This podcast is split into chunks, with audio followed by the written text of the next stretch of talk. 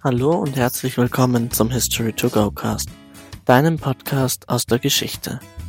Schön, dass du heute wieder zuhörst.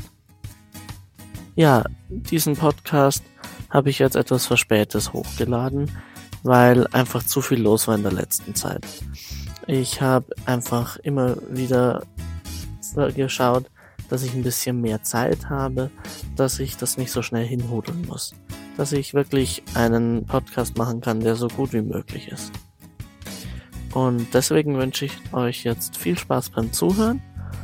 Ja, und äh, die nächste Podcast-Folge gibt es dann wieder wie sonst normal regelmäßig versprochen am Mittwoch, den 4.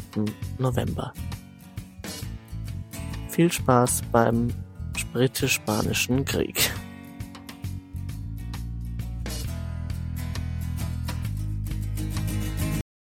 Die spanische Armada. Sie ist wirklich bekannt und ist noch heute ein geflügeltes Wort für eine gewaltige Schlachtflotte. Was aber trug sich wirklich um sie zu?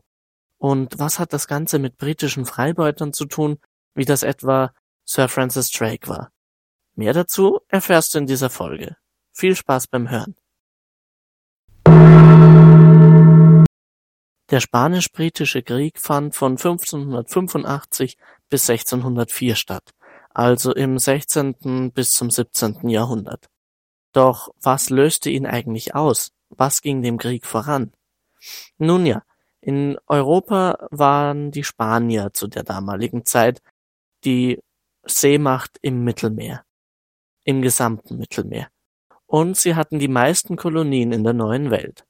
Die Briten aber wollten auch Kolonien haben und vor allen Dingen wollten sie an die Güter der Neuen Welt kommen, also an Kaffee, Tee, Baumwolle und so weiter.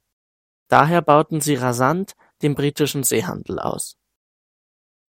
Und gleichzeitig starteten sie auch Kaperfahrten gegen spanische Handelsschiffe, unter anderem unter der Leitung von Sir Hawkins in den Jahren 1562 und 63 und Sir Francis Drake in den Jahren 1577 bis 1580. Diese Kaperfahrten waren immer im Auftrag der Queen Elizabeth I von England, auch genannt The Virgin Queen. Außerdem gab es religiöse Spannungen im damaligen Europa, und zwar zwischen dem streng römisch-katholischen Spanien und dem traditionell protestantisch-anglikanischen England. Spanien schloss gerade damals im 16. Jahrhundert mit der französischen sogenannten Katholischen Allianz eine Union. Sie wollte die Katholische Allianz finanziell unterstützen. Die französischen Protestanten, hauptsächlich Hugenotten und Calvinisten, bekamen daraufhin Unterstützung von den Briten, ebenfalls finanziell wie auch durch Truppen. Diese Protestanten, also die Hugenotten und Calvinisten sollten dann später zum Teil in Deutschland und den Niederlanden und Benelux-Staaten eine neue Heimat finden. Es gab aber auch einen innenpolitischen Streit auf den britischen Inseln, in denen Spanien mitmischte. Das römisch-katholische spanische Königshaus unterstützte die katholischen Iren in der zweiten Desmond Rebellion, einer Rebellion um die Unabhängigkeit der feudalen Lords auf irischem Staatsgebiet vom König und der Queen. Sie vermischten sich mit dem religiösen Konflikt um das kirchliche Suprimat des Königs und der Queen und damit um den Streit zwischen Katholizismus und Protestantismus. Denn die Queen wollte damals das Oberhaupt der Church of England sein, also einer anglikanischen Staatskirche, was die Lords in Irland nicht hinnehmen wollten. Die wollten lieber den Papst als Suprimat ihrer Kirche, also der römisch-katholischen Kirche, anerkennen. Hier ist es tatsächlich mehr ein Machtproblem, da die anglikanische Kirche keine grundlegend theologischen Unterschiede zur römisch-katholischen Kirche aufwies und auch heute noch manche Strömungen der anglikanischen Kirche der katholischen Kirche ziemlich nah sind, theologisch gesehen. Außerdem unterstützte England im portugiesischen Erbfolgekrieg Antonio dem Prior von Grato gegen Philipp II., König von Spanien. Und beide, Antonio sowie auch Philipp II., wollten das Thron von Portugal besteigen. Also auch hier wieder England gegen Spanien. Und so ging der Konkurrenzkampf zwischen den beiden Seemächten weiter. Zuallererst bauten sich im internationalen See- und Schifffahrtsbereich diverse Spannungen auf, zum Beispiel durch die Freibeuter, die im englischen Auftrag spanische Schiffe überfielen. Aber auch durch den Vertrag von Nonsuch ergibt sich dann, also der Vertrag, in dem geregelt wird, dass die Briten die Protestanten in Frankreich unterstützen, eine Causa belli, also ein Kriegsgrund, für die Spanier und das spanische Königshaus erklärt dem britischen Empire den Krieg am 10. August 1585. Sir Francis Drake hat dann seine Great Expedition mit erfolgreichen Angriffen auf Vigo, Kap Verden, Santo Domingo, Cartagena de Indias und St. Augustine im September 1585 bis zum Juli 1586.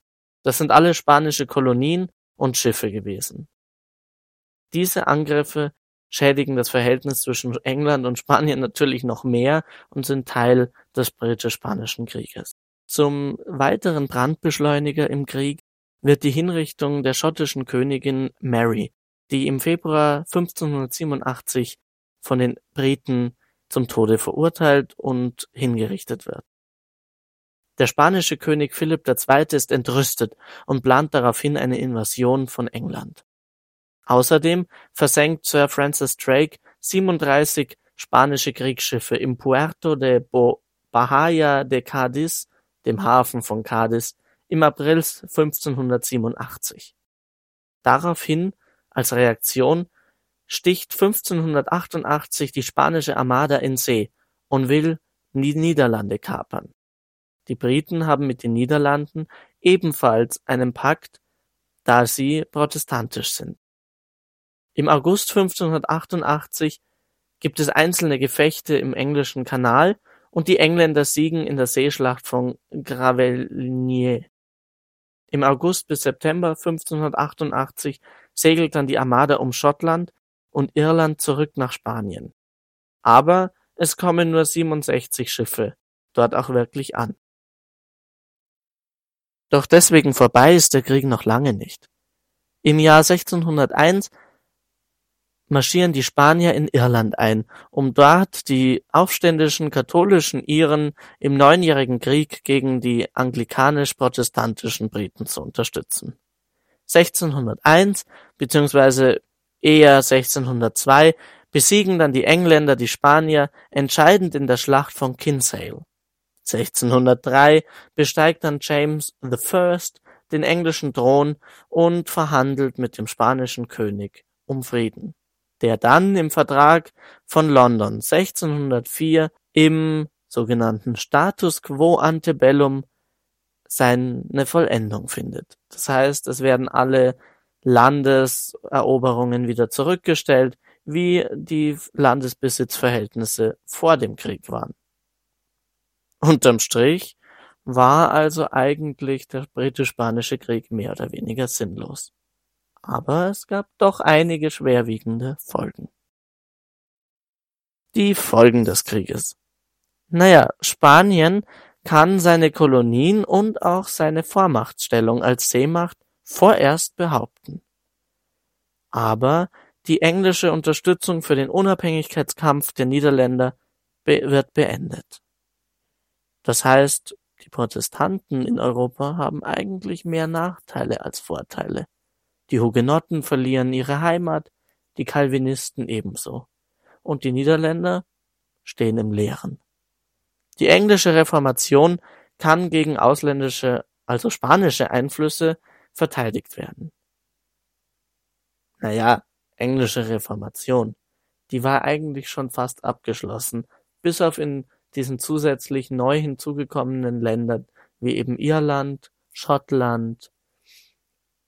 Also auch heute noch ist es ein Konflikt in der UK zwischen den katholischen Iren und den protestantischen Briten. Die englische Kolonialisierung in der neuen Welt geriet eigentlich durch den Krieg erst so richtig ins Stocken. Ursprünglich sollte der Krieg ja dazu führen, dass mehr Kolonien durch die Briten erobert werden. Das haute aber nicht so ganz hin. Aber aufgrund der Schwächung der spanischen Handelsflotte können nun die englischen und niederländischen Händler ihre Marktanteile deutlich erhöhen, und die Niederlanden spielen gerade für Deutschland und Norddeutschland, also die Hansestädte, sehr lange dann eine bedeutende Rolle im Seehandel. Insbesondere aber durch den Sieg über die Armada wächst der englische Nationalstolz und es wird der Grundstein für die englisch-britische Marinetradition und vor allen Dingen die Tradition des Empires, die ja bei den Brexit-Verhandlungen heute noch manchmal hervorzutreten scheinen. So, jetzt aber nochmal eine kleine Begriffsklärung. Was bedeutet eigentlich jetzt der Begriff Armada genau? Naja, genauer gesagt kommt eigentlich der Begriff der Armada aus dem Spanischen. Zum Beispiel die spanische Kriegsmarine heißt auch Armada Española. Und die spanische Armada war die Kriegsflotte König Philipps II. von Spanien, die dann 1588 für den Krieg gegen England erst entstand. Das heißt aber nicht, dass jede Armada unbedingt spanischen Ursprungs sein muss.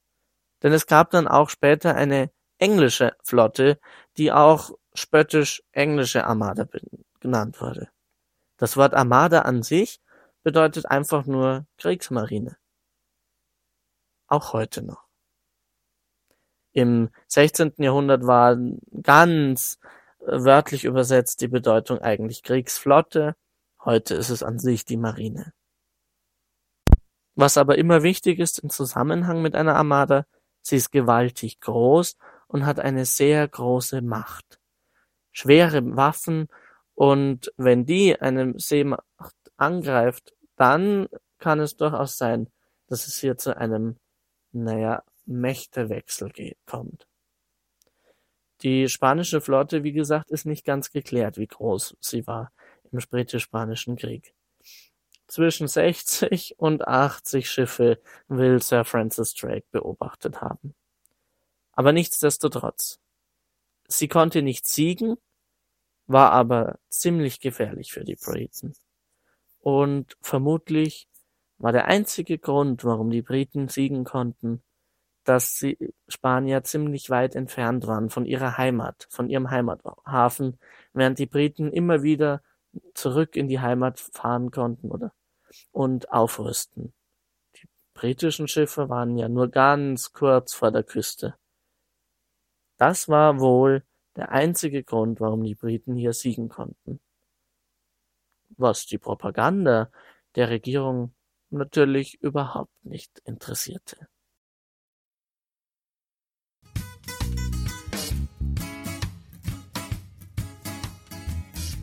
Das Thema dieser Folge war ein Wunsch eines meiner Zuhörer. Und ich freue mich, dass ich ihn hiermit nachkommen konnte. Wenn ihr noch Fragen zu dem Thema habt, meldet euch einfach bei mir. Die entsprechenden Links findet ihr in der Folgenbeschreibung. Ach so, und wenn ihr weitere Folgen hören wollt, dann vergesst nicht, diesen Podcast zu abonnieren. Egal wo ihr gerade seid. Auf Apple Podcasts, Spotify, überall könnt ihr ihn abonnieren. Und wenn ihr es auf der Webseite von History to Go bzw. Infos to Go hört, dann findet ihr unter diesem Player diesem Podcast-Player auch eine Schaltfläche, wo ihr dann in der App eures Vertrauens den Podcast abonnieren könnt. Ich freue mich, wenn ihr beim nächsten Mal auch wieder reinhört und wenn ihr mal wieder Themenwünsche habt, schreibt mir sie auch einfach. Gerne in Kommentare oder direkt per Direct Message. Ich freue mich auf den nächsten Podcast. Jetzt wirklich dann pünktlich am 4. November. Bis dahin, liebe Grüße, euer Flo. Ciao.